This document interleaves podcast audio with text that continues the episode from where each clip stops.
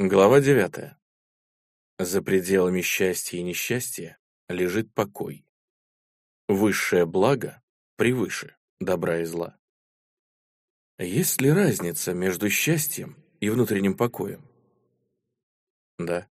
Счастье зависит от обстоятельств, которые мы воспринимаем как положительные. Внутренний покой от них не зависит. Разве мы не можем привлекать в свою жизнь только положительные обстоятельства? Если сохранять позитивный настрой и мышление, в нашей жизни будут возникать только положительные события и ситуации. Разве нет? А вы точно знаете, какие события положительные, а какие отрицательные? Разве вам видна вся картина в целом? Для многих людей ограничения, потери, провалы, болезнь или боль в любой форме оказались величайшими учителями. Они научили этих людей отказываться от ложных идей о себе, от поверхностных, продиктованных эго-целей и желаний. Испытания подарили этим людям глубину, смирение и сострадание. Они сделали их подлинными.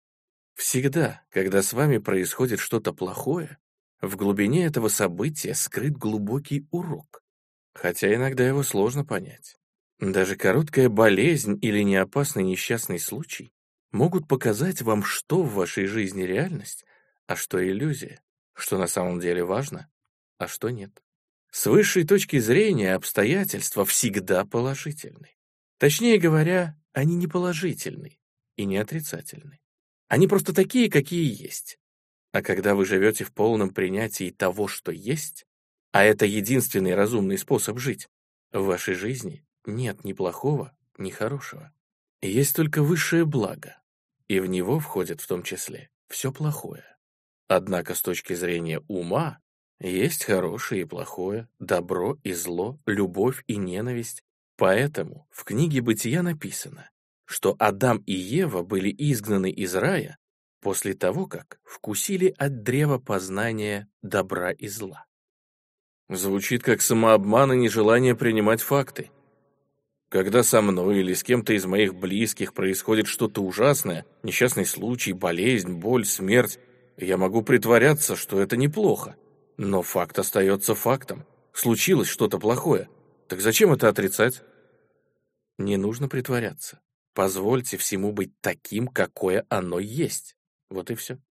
Так вы преодолеете привычку ума сопротивляться действительности и делить все в мире на хорошее и плохое. Простите настоящее. Это даже важнее, чем простить прошлое. Если вы прощаете каждый момент, позволяете ему быть таким, какой он есть, вы не накапливаете обиду, которую вам все равно придется потом прощать. Помните, мы сейчас говорим не о счастье. Если вы только что потеряли любимого человека или, например, чувствуете приближение собственной смерти, вы не можете быть счастливы, это невозможно, но вы можете быть в мире с собой. Печали, слезы никуда не денутся. Но если вы отбросили сопротивление, в глубине печали вы будете ощущать глубокую безмятежность, покой, священное присутствие. Это сияние бытия.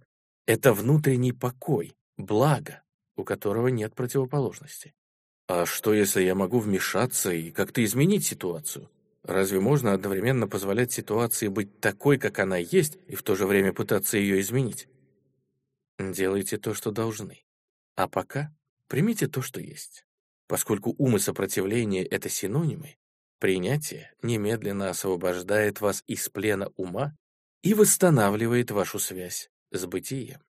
Тогда обычная мотивация всех поступков эго — страх и жадность, контроль, защита или укрепление своего ложного самоощущения — теряет актуальность. Теперь вами руководит мудрость совсем иного порядка, чем ум, и ваши поступки исходят из глубокой осознанности. Прими все, что посылает тебе судьба, ведь что лучше послужит твоим нуждам? Так написал две тысячи лет назад Марк Аврелий, один из редчайших людей, которым судьба подарила и мирскую власть, и мудрость. Похоже, что большинству людей страдания необходимы. Только тогда они сумеют отбросить сопротивление и принять действительность. И только тогда они смогут простить. Как только это произойдет, случится одно из величайших чудес. То, что кажется злом, пробудет ото сна сознание, бытие. и страдания будут преобразованы во внутренний покой. В конечном итоге все зло и страдания в мире имеет лишь одну цель — вынудить людей осознать, кто они такие на самом деле, помимо имени и формы. Поэтому то, что мы со своим ограниченным видением ситуации считаем злом, на самом деле часть высшего блага. Однако дойти до этой истины можно единственным путем. И этот путь лежит через прощение. Пока вы не простите, зло не будет искуплено, и потому останется злом. Простить означает признать, что прошлое несущественно, и позволить настоящему моменту быть таким, какой он есть. Через прощение происходит чудо преображения, причем не только внутри нас, но и снаружи. Внутри и вокруг вас возникает безмолвное поле активного присутствия. Это поле воздействует на любого попавшего в него человека или вещь. Иногда это хорошо заметно и происходит прямо на глазах, а иногда перемены идут на более глубоком уровне, и тогда видимые изменения проявляются позже. Вы останавливаете раздор, исцеляете боль, рассеиваете неосознанность, и при этом вам ничего не нужно делать. Вы просто существуете, и при этом сохраняете чистоту активного присутствия. Конец вашей жизненной драмы. Допустим, мы никакие события не делим на плохие и хорошие. Но если я буду находиться в состоянии принятия и внутреннего покоя, будут ли в моей жизни все равно происходить события, которые с точки зрения обычного сознания считаются плохими?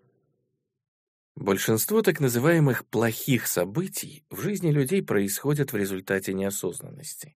Мы сами создаем эти события, точнее, их создает наше эго. Я иногда называю их драмой. Когда вы достигли полной осознанности, драма исчезает из вашей жизни.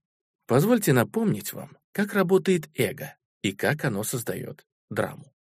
Эго — это ум, который незаметно для вас управляет вашей жизнью, когда вы не присутствуете в моменте как наблюдатель, как сознание-свидетель. Эго считает себя обособленным осколком во враждебной вселенной. Ему кажется, что у него нет глубокой внутренней связи с другими существами. Оно окружено другими эго, которых делит на потенциально опасных и на годных для использования в собственных целях. Шаблоны поведения эго нацелены на борьбу с его глубинными страхами и чувством неполноценности. Эти шаблоны включают такие механизмы, как сопротивление, контроль, власть, жадность, защита, нападение. Некоторые стратегии эго крайне хитроумны. Однако они не способны по-настоящему решить его проблемы. Просто потому, что главная проблема эго — это оно само. Когда несколько эго оказываются рядом, будь то в личных отношениях или в организациях или институтах, рано или поздно начинают происходить так называемые плохие вещи. Возникает драма в форме конфликтов, проблем, борьбы за власть, насилия эмоционального или физического и так далее. Возникает коллективное зло, такое как войны, геноцид и эксплуатация. И все это в результате массовой неосознанности. Более того, в результате постоянного сопротивления эго возникают болезни, потому что сопротивление не дает энергии свободно течь в человеческом организме. Когда вы восстановили связь с бытием, и ум вас больше не контролирует, вы перестаете следовать его шаблонам. Вы больше не создаете драм и не участвуете в них. Когда два или более эго собираются вместе, драмы не избежать. Но даже если вы живете сами по себе, вы все равно создаете драму. Когда вы жалеете себя, это драма. Когда вы чувствуете вину или тревогу, это драма. Когда вы позволяете прошлому или будущему затмевать настоящее, вы создаете психологическое время, главный компонент любой драмы. Всегда, когда вы не отдаете должное настоящему моменту, когда не позволяете ему быть таким, какой он есть, вы создаете драму. Большинство людей обожают свою личную драму. История их драмы — это их собственная история. Их жизнью управляет эго. Они вложили в драму все свое «я».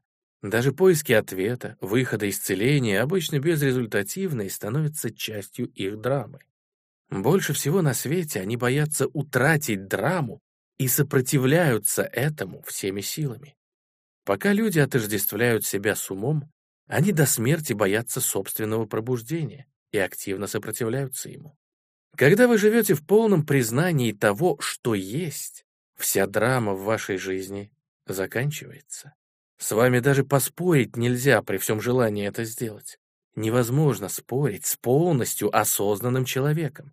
Для спора нужно отождествлять себя со своим умом и мнением, а также сопротивляться мнению другого человека и эмоционально реагировать на него. Тогда полярные противоположности усиливают друг друга.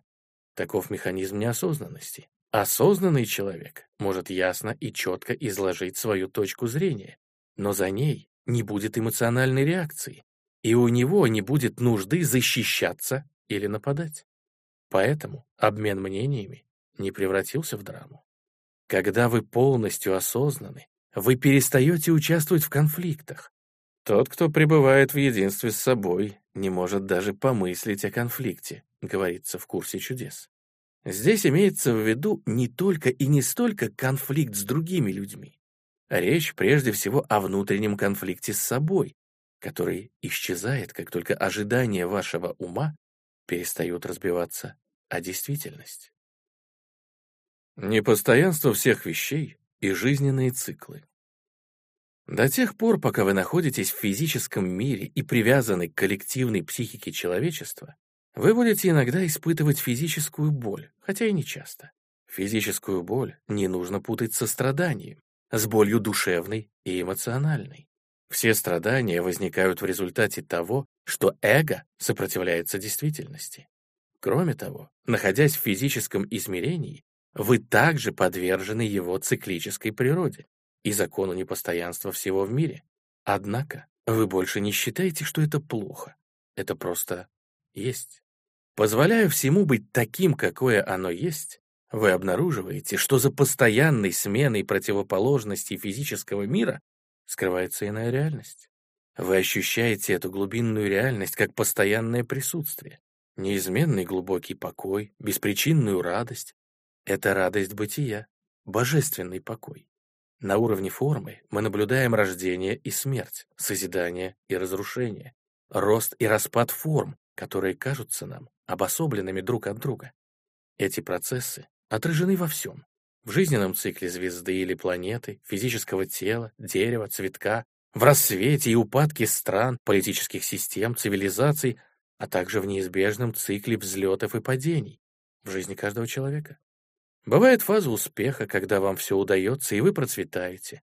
Бывает фаза неудач, когда вы теряете то, что для вас ценно, но при этом освобождаете место для нового, создаете пространство для преображения. Если во время фазы неудач вы сопротивляетесь изменениям и изо всех сил цепляетесь за старое, вы отказываетесь следовать течению жизни, и это принесет вам страдания. Не нужно думать о циклах взлетов и падений, как о циклах хороших и плохих событий. Хорошими и плохими их делает только оценка вашего ума.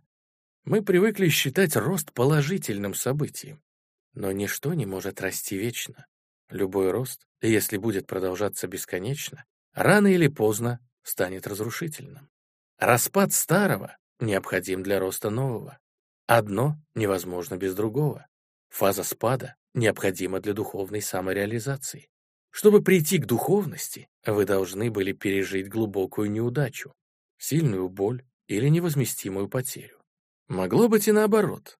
Вы во всем преуспели, но ваш успех оказался пустым и бессмысленным, и потому превратился в неудачу.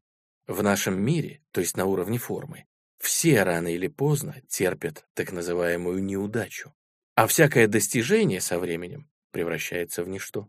Все формы непостоянны. Обретя осознанность, вы можете сохранять активность в мире физического с удовольствием проявляя и создавая новые формы и обстоятельства. Но вы больше не отождествляете себя с ними. Ваше «я» уже не строится на формах. Формы — это не вся ваша жизнь, а только жизненная ситуация. Физическая энергия человека также циклична. Она не может всегда бить через край. Иногда энергии будет много, а иногда мало. Временами вы будете очень активны и полны творческих сил, а временами вам будет казаться, что вы в тупике, никуда не движетесь, ничего не достигаете. Цикл может длиться от нескольких часов до нескольких лет. Внутри больших циклов есть циклы поменьше. Многие болезни возникают, когда вы сопротивляетесь фазе спада энергии. Эта фаза необходима для восстановления организма. Пока вы отождествляете себя с умом, вы неминуемо ощущаете потребность постоянно что-то делать. Ваша самооценка зависит от внешних факторов, таких как достижения. Эта иллюзия мешает вам принимать фазы пониженной энергии. Если вы продолжаете им сопротивляться, ваш мудрый организм вмешается и начнет защищать себя. Он создает болезнь, чтобы вам пришлось замедлиться и дать себе время восстановиться. Цикличная природа Вселенной тесно связана с непостоянством всех вещей и ситуаций. Будда выстроил вокруг этого факта свое учение. Все жизненные ситуации нестабильны и постоянно меняются, или же, говоря словами Будды, непостоянство — это свойство любой ситуации, которая встретится вам в жизни. Ситуация и обстоятельства меняются, исчезают или перестают вас удовлетворять. В учении Иисуса непостоянство тоже играет важную роль. Вспомним его слова. «Не собирайте себе сокровищ на земле, где моль и ржа истребляют и где воры подкапывают и крадут. Пока ваш ум считает какие-то обстоятельства жизни хорошими, будь то отношения, имущество, социальная роль, место или ваше физическое тело, он привязывается к этим обстоятельствам и начинает отождествлять себя с ними. Благодаря этим обстоятельствам вы чувствуете себя счастливыми, вы довольны собой, и они могут стать частью вашего самоощущения. Но ничто не вечно в нашем мире, где, как сказал Иисус, моль и ржа истребляют. Счастливые обстоятельства либо закончатся, либо изменятся. А может быть, изменится ваше мнение о них. То, что вчера или в прошлом году вы считали хорошим, внезапно или постепенно превратилось в плохое. То, что раньше радовало, теперь вас печалит. Сегодняшнее богатство завтра станет пустым потреблением. Счастливая свадьба и медовый месяц станут разводом или несчастливой совместной жизнью. Когда обстоятельства или ситуация, к которым привязан ваш ум, меняются или исчезают, ум отказывается это принять. Он цепляется за них изо всех сил и сопротивляется изменениям. Вы страдаете так, как будто вам пытаются оторвать руку или ногу. Мы все слышали о людях, которые покончили с собой, разорившись или потеряв репутацию. Это крайние случаи. Остальные люди, столкнувшись с крупной утратой, просто становятся глубоко несчастными или заболевают. Они не видят разницы между жизнью и жизненной ситуацией. Недавно я читал об одной знаменитой актрисе, которая умерла глубоко за 80. Когда с возрастом ее красота начала увядать, она стала глубоко несчастной и сделалась затворницей. Она отождествляла себя с жизненным обстоятельством, со своим внешним видом. Вначале это обстоятельство дарило ей счастливое самоощущение, а затем несчастное. Если бы она установила связь со свободной от формы и времени жизнью внутри себя, она могла бы спокойно наблюдать за увяданием своей внешней формы, не сопротивляясь ему, не теряя покоя и безмятежности. Более того, ее внешняя форма с возрастом делалась бы все прозрачней, пока через нее не начала бы просвечивать ее бессмертная сияющая суть. Ее красота не увяла бы, а просто преобразилась бы в красоту духовную. Однако никто не рассказал ей, что это возможно. Как мы видим, людям все еще недоступны самые необходимые знания. Будда учил, что даже ваше счастье — это дукха, что переводится с пали, как страдание или неудовлетворенность. Счастье неотделимо от своей противоположности. Это означает, что ваше счастье и ваше несчастье по сути одно и то же. Их разделяет только иллюзия времени. Я не предлагаю вам пессимистично смотреть на мир. Я просто предлагаю вам увидеть истинную природу мира и перестать всю жизнь гоняться за иллюзией. Я не хочу сказать, что вы не должны наслаждаться приятными или прекрасными вещами или обстоятельствами, но если вы будете искать в них то, что они дать не могут, самоопределение, постоянство и реализацию, вы придете только к разочарованию и страданиям. Вся рекламная индустрия, все общество потребления развалилось бы, если бы люди просветлились и перестали искать самоопределение в вещах. Чем дольше вы ищете счастье в вещах, тем меньше будете счастливы. Ничто в мире вещей не сможет удовлетворить вас глубоко и надолго. Но прежде чем осознать эту истину, вы переживете немало разочарований. Вещи и обстоятельства могут приносить вам удовольствие, но они не принесут вам радости. Более того, ничто в принципе не способно принести вам радость. Радость возникает сама собой. Она рождается внутри вас вместе с бытием. Радость — это неотъемлемая часть внутреннего состояния покоя. Это ваше природное состояние, а не награда за борьбу или тяжелый труд. Многие люди, даже прожив жизнь, не понимают, что спасения нет ни в чем, что они делают, чем владеют или чего достигают. А те, кто это понял, наоборот, часто теряют вкус к жизни и впадают в депрессию. Если ничто не приносит самоудовлетворения и самореализации, то зачем стараться? К чему стремиться? Ветхозаветный пророк, вероятно, как раз пришел к этому осознанию, когда писал «Видел я все дела, какие делаются под солнцем». И вот все, суета и томление духа. Когда вы достигли этой точки, вы в одном шаге от отчаяния и в одном шаге от просветления. Один буддийский монах как-то сказал мне, «Все, чему я научился за 20 лет монашества, я могу сформулировать в одной фразе. Все, что возникает, исчезает. Это я знаю твердо. Вот что он имел в виду. Я научился не сопротивляться тому, что есть. Я научился не мешать настоящему быть таким, какое оно есть и принял непостоянную природу всех вещей и обстоятельств. И так я нашел покой. Не сопротивляться жизни значит быть в состоянии легкости, благости и умиротворения. Это состояние не зависит от стечения обстоятельств, хорошего или плохого. При этом, парадоксальным образом, когда вы внутренне больше не зависите от форм, общие обстоятельства вашей жизни, ее внешние формы, как правило, заметно улучшаются. Вещи, люди и обстоятельства, все то, что было раньше нужно вам для счастья, теперь приходит к вам само, безо всяких усилий. Вы можете всем этим наслаждаться, пока оно не закончится. Все это, разумеется, в свой срок исчезнет, как предписано жизненным циклом. Но если у вас нет зависимости, то потери вас больше не пугают. Ваша жизнь течет легко и свободно. Счастье, которое вы получаете из любого вторичного источника, никогда не бывает глубоким. Такое счастье — лишь бледное отражение радости бытия, того насыщенного покоя, который вы находите в себе, когда перестаете сопротивляться жизни. Бытие помогает вам перестать мыслить противоположностями. Оно освобождает вас, вы больше не зависите от формы. Даже если вокруг вас все будет рушиться и гибнуть, в глубине души вы все равно будете ощущать покой. Возможно, вы не всегда будете счастливы, но всегда будете в мире с собой. Использование и преодоление отрицательных эмоций. Мы всегда переживаем внутреннее сопротивление в виде отрицательных эмоций в любой их форме. Более того, все отрицательные эмоции — это и есть сопротивление. В данном контексте эти два слова почти синонимы.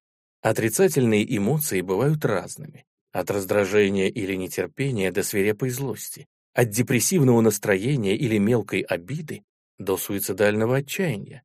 Иногда сопротивление активирует ваше эмоциональное болевое тело. И тогда даже незначительная ситуация может вызывать сильнейшие эмоции, такие как гнев, депрессия или глубокое горе.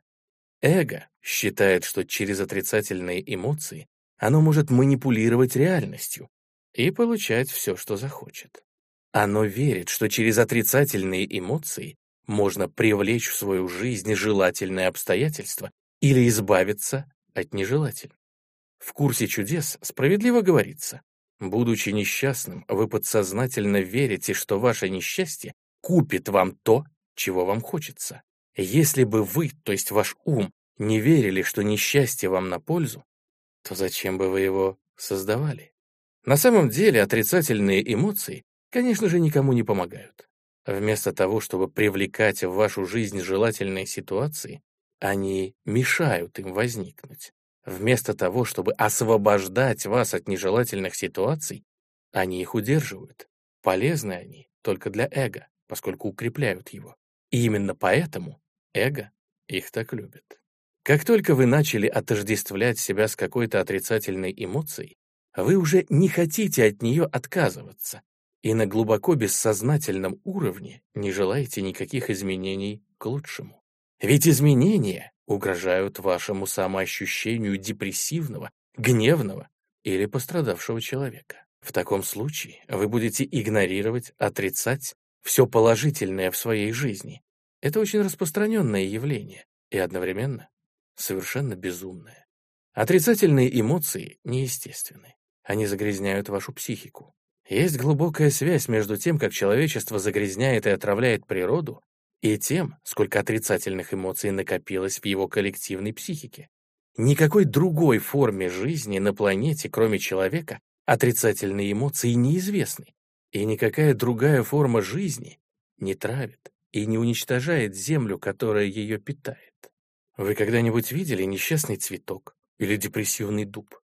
Может быть, вам встречались разочарованный дельфин, лягушка с низкой самооценкой, кошка, которая не может расслабиться, или птица, полная ненависти и презрения.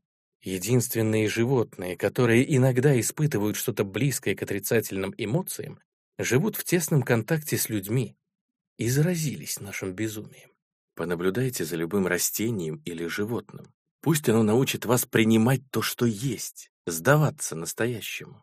Пусть оно научит вас бытию, Пусть оно научит вас целостности, как быть собой, как быть истинными, как быть едиными. Пусть оно научит вас, как жить и умирать, и как не превращать жизнь и смерть в проблему. Мне довелось жить с несколькими мастерами дзен, и все они были котами. Даже уткам случалось преподать мне важные духовные уроки. Просто наблюдать за ними — это уже медитация.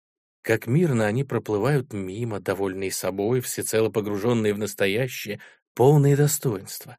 Они совершенны так, как может быть совершенным только существо, лишенное ума. Время от времени, впрочем, можно увидеть, как две утки дерутся, иногда без видимой причины, а иногда потому, что одна утка вторглась на территорию другой. Драка, как правило, длится лишь несколько секунд, а затем Утки отплывают каждая в свою сторону и некоторое время энергично хлопают крыльями. Через минуту они продолжают мирно заниматься своими делами, как будто никакой ссоры и не было.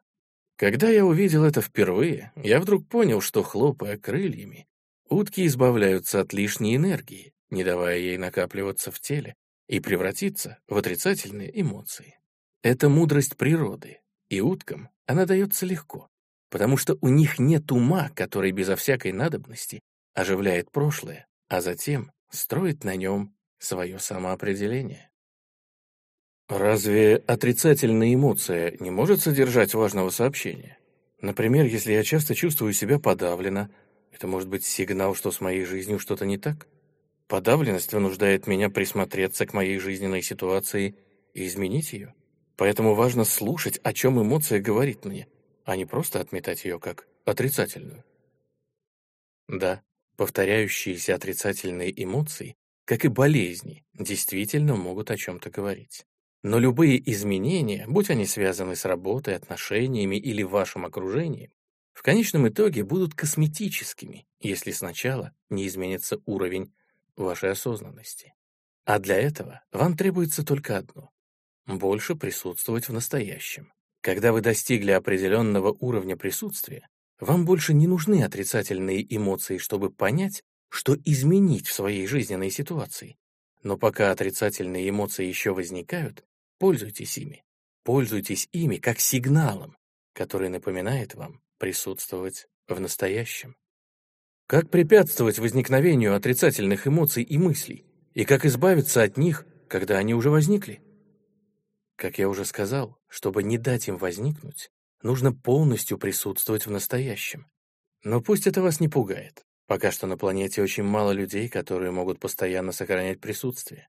Скоро, я надеюсь, их станет намного больше. Как только вы заметили, что у вас возникла любая отрицательная эмоция или мысль, считайте это не провалом, а полезным сигналом, который говорит вам «очнись, вынырни из своих мыслей, присутствуй». У Олдоса Хаксли есть роман под названием «Остров», написанный им в поздний период, когда он увлекся духовными учениями. В романе рассказывается о человеке, который после кораблекрушения оказался на отдаленном острове, отрезанном от остального мира. На этом острове обитает уникальная цивилизация. Ее уникальность в том, что ее представители, в отличие от всех остальных людей в мире, не безумны. Первое, что замечает главный герой, это разноцветные попугаи, которые, сидя на деревьях, повторяют «Внимание! Здесь и теперь! Внимание! Здесь и теперь!» Позже мы узнаем, что островитяне обучили птиц этим словам, чтобы им постоянно напоминали не терять присутствие. Поэтому каждый раз, как вы почувствуете отрицательную эмоцию, чтобы ее не вызвало, внешний фактор, мысли или вообще ничего конкретного, считайте ее голосом, который говорит вам «Внимание! Здесь и сейчас! Очнись!» Важно даже легчайшее раздражение. Его нужно принять и рассмотреть, чтобы не копить в себе непризнанные реакции. Возможно, осознав, что вы не хотите держать в себе это бесполезное энергетическое поле, вы просто отбросите эту реакцию но убедитесь, что вы полностью ее отбросили. Если же не можете ее отбросить, то примите ее и полностью на ней сосредоточьтесь, как я вас учил. Вместо того, чтобы отбрасывать отрицательную реакцию, вы можете избавиться от нее, представив, что сделались прозрачными для ее внешней причины. Я рекомендую для начала попробовать этот метод в незначительных, даже банальных ситуациях. Предположим, вы спокойно сидите дома. Вдруг раздается громкий вой сигнализации. Это машина, припаркованная через дорогу. Вы раздражены. Какой смысл в этом раздражении? Никакого. Зачем вы его создали? Вы его не создавали. Его создал ваш ум. Ваша реакция была совершенно автоматической и неосознанной. Зачем ваш ум ее создал? Потому что он бессознательно верит, что его сопротивление, которое вы ощущаете как отрицательную эмоцию, каким-то образом устранит нежелательное обстоятельство. Разумеется, это заблуждение. Созданное умом сопротивление, в нашем случае раздражение или гнев, куда неприятнее, чем исходные обстоятельства, которые ум пытается устранить. Любую отрицательную эмоцию можно превратить в духовную практику. Почувствуйте, как вы становитесь прозрачными, как исчезает ваше плотное материальное тело. Теперь позвольте шуму или любому фактору, который вызвал вашу отрицательную реакцию, пройти сквозь вас, не встречая сопротивления. Как я уже говорил, вначале практикуйтесь на мелочах. Сигнализация в соседской машине, лающая собака, визжащие дети, пробки на дорогах. Не позволяйте этим обстоятельствам постоянно и болезненно натыкаться на стену сопротивления внутри вас. Пусть все это проходит сквозь вас, не задевая. Допустим, кто-то сказал вам что-то грубое или обидное. Не уходите в неосознанную реакцию и отрицательные эмоции. Не нападайте в ответ, не защищайтесь и не замыкайтесь в себе. Позвольте обидным словам пройти сквозь вас, не задевая. Не сопротивляйтесь. Представьте, что в вас не осталось никого, кого можно обидеть. Это и есть прощение. Так вы станете неуязвимы. Если хотите, вы по-прежнему можете сказать обидчику, что его поведение неприемлемо, но он больше не сможет контролировать ваше внутреннее состояние. Вы находитесь в своей власти, не в чьей-то еще, и не во власти своего ума. Неважно, каким был повод. Сигнализация, грубый человек, потоп, землетрясение, утрата всего вашего имущества, механизм сопротивления — один и тот же. Я практикую медитацию, посещаю семинары, читаю книги о духовности. Пытаюсь не сопротивляться настоящему. Но если вы спросите меня, удалось ли мне достичь постоянного и глубокого внутреннего покоя, мне придется признать, что нет. Почему? Что мне еще сделать? Вы продолжаете искать покой снаружи, а не внутри себя. И никак не хотите выйти из режима поиска. Может быть, ответ найдется на следующем семинаре, может быть, в следующей книге. Вот мой совет. Не ищите покоя. Не ищите вообще никакого другого состояния, кроме того, в котором вы пребываете сейчас. Этим вы только укрепляете внутренний конфликт и бессознательное сопротивление. Простите себя за то, что не достигли покоя. Как только вы полностью примете свое отсутствие покоя, оно преобразится в покой. Все, что вы полностью принимаете, помогает вам достичь покоя. В этом и есть чудо принятия. Возможно, вы слышали выражение «подставить вторую щеку», которое один великий учитель просветления использовал две тысячи лет назад. Он пытался символически передать людям секрет отказа от сопротивления и реакций. В этом утверждении, как и во всех остальных у Христа, речь идет только о вашей внутренней реакции, а не о внешнем поведении. Вам знакома история Банзана? До того, как стать великим мастером дзен, он много лет провел в поисках просветления, но оно ему никак не давалось. И вот однажды он шел по рынку и услышал разговор между мясником и покупателем. «Дай мне свой лучший кусок мяса», — сказал покупатель. А мясник ответил, «Все мои куски мяса лучшие. Здесь нет куска мяса, который не был бы лучшим». Услышав это, Банзан достиг просветления. Я вижу, вы ждете какого-то объяснения. Дело в том, что когда вы приняли то, что есть, каждый кусок мяса, каждый момент лучший. Это и есть просветление. Природа — сострадание. Преодолев придуманное вашим умом деление на хорошее и плохое, вы становитесь словно глубокое озеро. Внешняя ситуация вашей жизни, все, что с вами происходит, это поверхность озера. Иногда она спокойна, а иногда бурлит и покрыта волнами, согласно своим циклам и времени года. Однако в глубине озера всегда царит покой. Вы — это все озеро, а не только поверхность. И вы сознаете свою глубину, которая всегда остается абсолютно спокойной. Вы не сопротивляетесь переменам, цепляясь за то, что имеете. Ваш внутренний покой от этого не зависит. Вы наполнены бытием, неизменным, не знающим времени и смерти. Вы больше не зависите от самореализации или счастья во внешнем мире изменчивых форм. Вы можете ими наслаждаться, играть с ними, создавать новые формы, восхищаться красотой мира, но у вас нет нужды цепляться за эту красоту. Когда человек настолько отрешен от мира, разве он не отдаляется от других людей? Напротив, пока вы не осознаете бытие, реальность других людей будет от вас ускользать, потому что вы не нашли своей собственной реальности. Вашему уму будет нравиться или не нравиться форма других людей, причем не только их тела, но и умы. Истинные отношения возможны только тогда, когда вы осознаете бытие. Если вы познали бытие, вы знаете, что тело и ум другого человека — это лишь ширма, за которой вы чувствуете его истинную реальность, так же, как чувствуете свою собственную. Поэтому, столкнувшись с чужими страданиями или неосознанным поведением, вы не теряете присутствия и контакта с бытием. Вы способны посмотреть сквозь форму и ощутить сияющее и чистое бытие другого человека.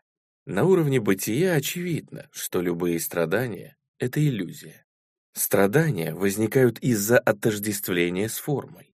Иногда одно осознание этого факта приводит к чудесным исцелениям если человек готов к тому, чтобы в нем пробудили бытие. Так это и есть сострадание? Да, сострадание — это ощущение глубокой связи со всеми существами. Но у этой связи есть две стороны. С одной стороны, поскольку вы все еще населяете физическое тело, ваша физическая форма так же уязвима и смертна, как и у всех остальных людей и живых существ. В следующий раз, когда вы захотите сказать у меня нет ничего общего с этим человеком, вспомните, что у вас вообще-то довольно много общего. Через несколько лет, пять лет или семьдесят, тут нет особой разницы, вы оба станете гниющими трупами, затем пылью, затем вообще ничем. Это осознание отрезвляет и смиряет, не оставляя места гордости. Эта мысль кажется вам пессимистичной, но это лишь факт. Зачем закрывать на него глаза? В этом смысле вы совершенно равны со всеми остальными существами.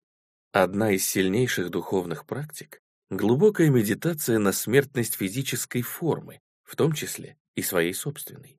Ее иногда называют смертью до смерти. Погрузитесь в эту медитацию как можно глубже. Ваша физическая форма распадается, ее больше нет. Затем наступает момент, когда умирают и все мысли. Однако вы никуда не делись. Вы и есть божественное присутствие, сияющее, полностью пробудившееся. Ничто истинное не умирает. Умирают только названия, формы и иллюзии. Осознание другого измерения, где нет смерти, осознание вашей истинной природы — это и есть вторая сторона сострадания. Теперь вы признаете и ощущаете не только свое собственное бессмертие, но и бессмертие всех остальных существ. На уровне формы вы разделяете изменчивое существование и смертность. На уровне бытия вы распределяете вечную сияющую жизнь. Таковы две стороны сострадания. В сострадании чувства печали и радости, которые кажутся противоположными, смешиваются и преобразуются в глубокий внутренний покой. Это божественный покой. Это одно из самых благородных чувств, на которые способен человек, и оно обладает невероятной целительной и преобразующей силой. Впрочем, истинное сострадание, такое, как я только что описал, встречается еще редко. Чтобы глубоко сочувствовать страданиям другого существа, тоже нужен высокий уровень осознанности. Но сочувствие — это лишь одна из сторон сострадания. Истинное сострадание — это больше, чем сочувствие или жалость. Оно не возникает, пока печаль не смешается с радостью, радостью бытия, за пределами формы, радостью вечной жизни. По направлению к другой реальности. Не могу смириться с тем, что тело должно умереть. Я считаю, что мы можем достичь физического бессмертия. Мы верим в смерть, поэтому тело и умирает. Тело умирает не потому, что вы верите в смерть. Тело существует или кажется, что существует, потому что вы верите в смерть. Тело и смерть — это две части одной и той же иллюзии, созданной эгоистическим сознанием. Эгоистическое сознание не знает об источнике всей жизни и считает, что оно существует само по себе и всегда в опасности. Поэтому оно создает иллюзию того, что вы — это тело, плотный физический объект, которому постоянно что-то угрожает. Считать себя хрупким телом, которое рождается и вскоре умирает, это и есть иллюзия. Тело и смерть — одна и та же иллюзия. Одно не существует без другого. Вы хотите сохранить одну сторону иллюзии и избавиться от другой, но это невозможно. Нужно либо от обеих сторон отказаться, либо обе сохранить. Как бы то ни было, покинуть свое тело вы не можете. Да вам это и не нужно. Считать тело своей истинной природой огромная ошибка. Однако ваша истинная природа скрыта где-то внутри этой иллюзии, а не снаружи, поэтому тело — ваша единственная точка доступа к истине. Если вы увидите ангела, но примете его за каменную статую, вам нужно не искать где-то еще, а всего лишь перенастроить фокус и внимательнее присмотреться к этой статуе. Тогда вы обнаружите, что каменная статуя вам просто померещилась. Если вера в смерть порождает тело, то почему есть тело у животного? У животного нет эго, и оно не верит в смерть. Но оно все равно умирает, или кажется, что умирает. Помните, ваше восприятие мира отражает состояние вашего сознания. Вы неотделимы от него, и никакого объективного мира не существует. Каждую секунду ваше сознание создает тот мир, в котором вы живете. Одно из величайших открытий современной физики — это единство наблюдателя и наблюдаемого. Человек, который проводит эксперимент, сознание наблюдатель, неотделим от наблюдаемого явления. И если по-новому посмотреть на наблюдаемое явление, оно начинает по-новому себя вести. Если где-то в глубине души вы верите в свою обособленность и в борьбу за выживание, то вы видите отражение этой веры повсюду. Ваше восприятие мира продиктовано страхом. Вы живете в мире смерти, в мире, где тела сражаются, убивают и пожирают друг друга. все не то, чем кажется. Тот мир, который вы создаете и видите через свой эгоистический ум, может казаться вам очень несовершенным местом, даже юдолью слез и печали. Но все то, что вы видите, это лишь некие символы, такие же образы во сне. С их помощью ваше сознание воспринимает танец молекул и энергии во Вселенной. Эта энергия — сырье для так называемой физической реальности. Вы видите ее в форме тел, рождения и смерти, либо же в форме борьбы за выживание. Возможно, бесконечное множество совершенно разных интерпретаций Вселенной, совершенно разных миров. Все эти миры действительно существуют, и все они зависят от воспринимающего их сознания. Каждое существо — это средоточие сознания, и каждое средоточие создает свой собственный мир, хотя все миры связаны между собой. Есть мир людей, мир муравьев, мир дельфинов и так далее. Есть бесконечно много существ, чья частота сознания настолько отличается от вашей, что вы, вероятно, даже не догадываетесь об их существовании, как и они о вашем.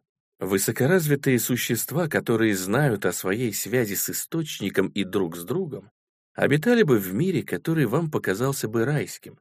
И однако, в конечном итоге, все миры одно и то же. Наш коллективный человеческий мир в основном создается через уровень сознания, который мы называем умом. Даже внутри коллективного человеческого мира немало разных внутренних миров, которые различаются в зависимости от того, кто их создает, кто их воспринимает. Поскольку все миры взаимосвязаны, когда коллективное человеческое сознание преобразится, природа и животный мир отразят это преображение. Это предсказано в Библии и волк будет жить вместе с ягненком.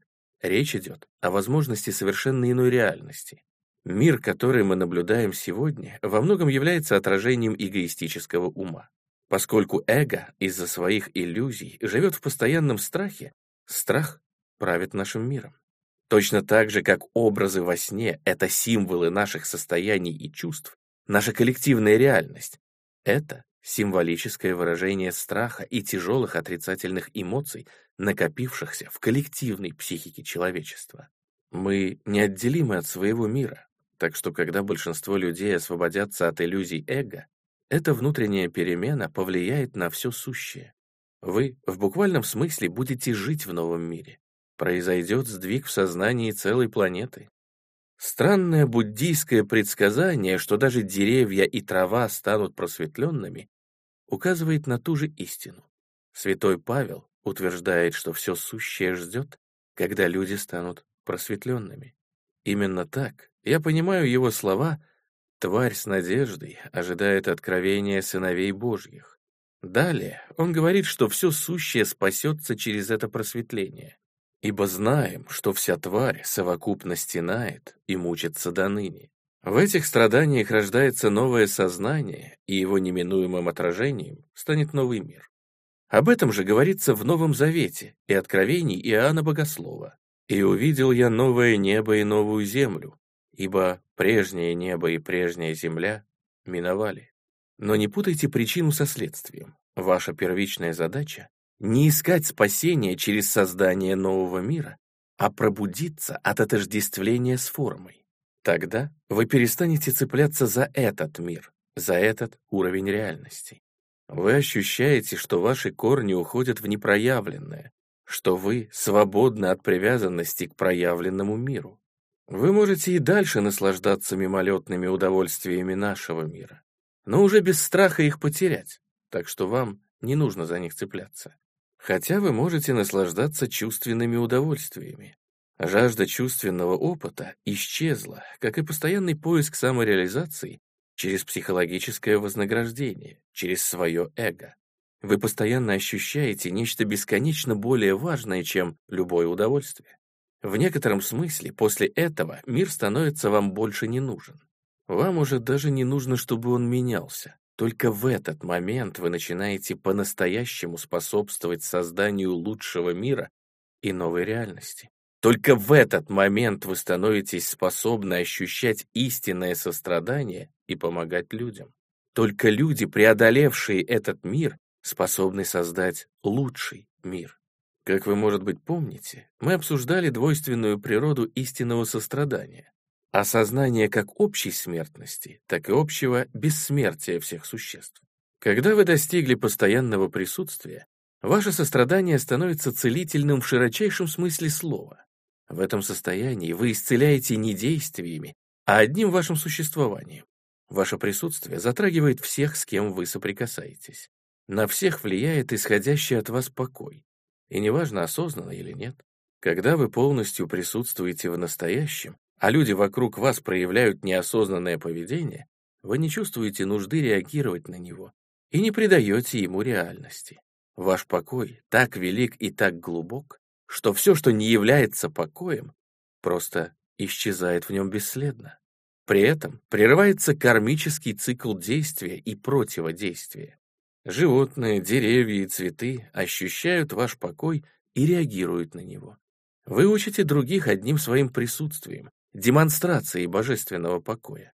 Вы становитесь светом мира, светом чистого сознания, и потому устраняете страдания на уровне их причины. Вы устраняете из мира неосознанность. Это не означает, что вы не можете учить и действиями. Например, показывать, как перестать отождествлять себя с умом, как распознавать в себе неосознанные шаблоны, реакции и так далее, но то, какой вы человек, всегда куда важнее для обучения и преображения мира, чем ваши слова и даже ваши поступки. Более того, если вы осознали первичность бытия, а значит работаете со страданиями на уровне их причины, это никак не мешает вашему состраданию одновременно проявляться на уровне действий и последствий. Вы можете облегчать страдания везде, где их встречаете. Когда голодный человек просит у вас хлеба, и у вас есть хлеб, вы им поделитесь. Но протягивая хлеб, вы на самом деле разделяете с человеком бытие, а хлеб здесь только его символ. Происходит глубокое исцеление. В этот момент нет ни дающего, ни принимающего. Но в мире вообще не должно быть ни голода, ни голодающих. Как мы создадим лучший мир, если не победим сначала такое зло, как голод и насилие? Все зло в мире — это последствия неосознанности. Вы можете облегчить последствия неосознанности, но не можете их искоренить, если не искорените их причину. Истинные перемены происходят внутри, а не снаружи. Если вы чувствуете призвание облегчать страдания в мире, это очень благородная задача.